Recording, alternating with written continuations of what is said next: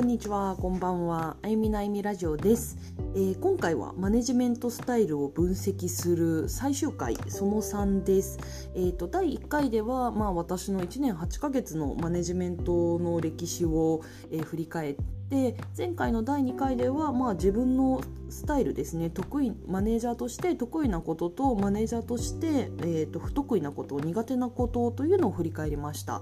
で、えーと、今回最終回のダンス第3回目ではじゃあ今後どうすんのよっていうことについて話をしようと思います。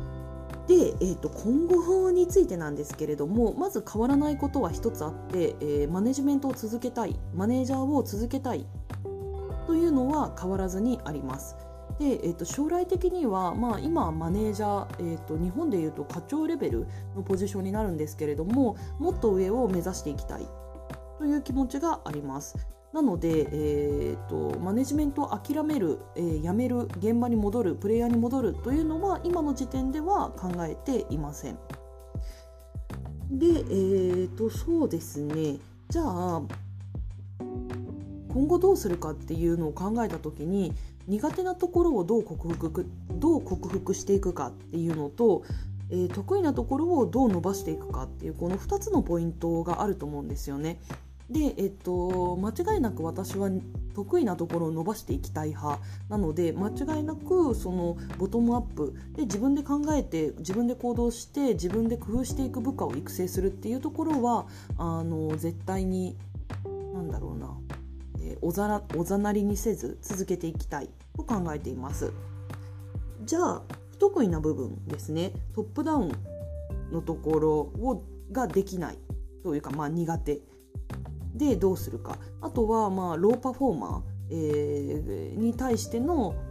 アプローチをどうするか。まあ言い方悪いですけど諦め癖。人に対する諦め癖。見放す癖っていうのをどう変えていくか。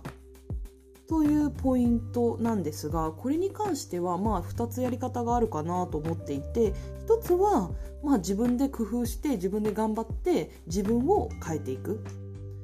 あの諦め癖をつけないように努力するとか、えー、そうですね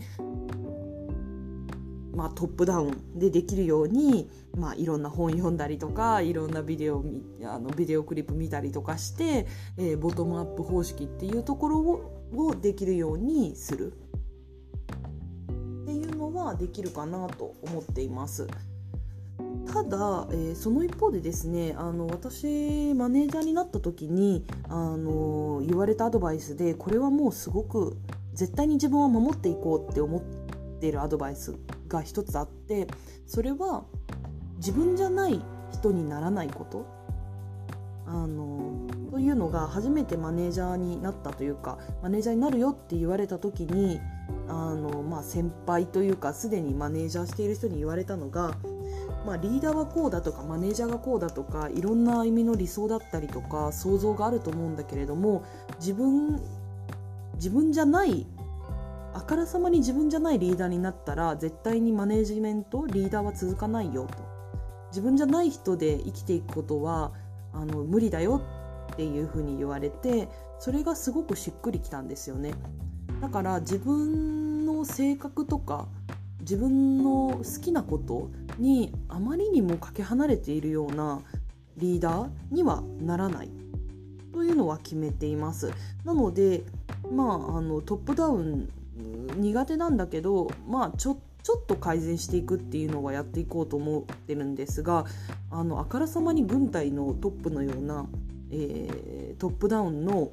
マネジメント方式にじゃあいきなり変えるかっていうとそれは考えてはいないです。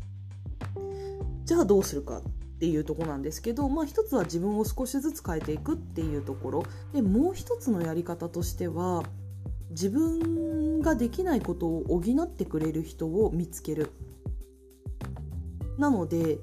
私はトップダウンが苦手なんですけど多分この世界の中にはトップダウンが得意っていう人もたくさんいると思うんですよね。なのでトップダウンが得意っていうトップダウンのマネジメントが比較的得意だっていう人を自分の部下として持って彼女ないしは彼に私の足りないところっていうのを補ってもらう。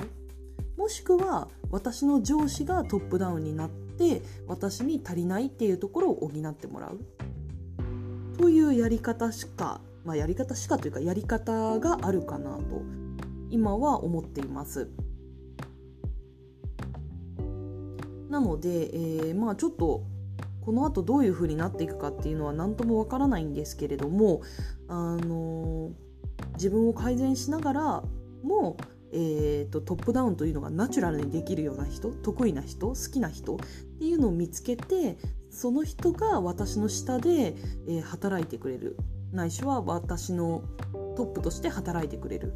ような、えー、体制を作っていきたいなと思っています。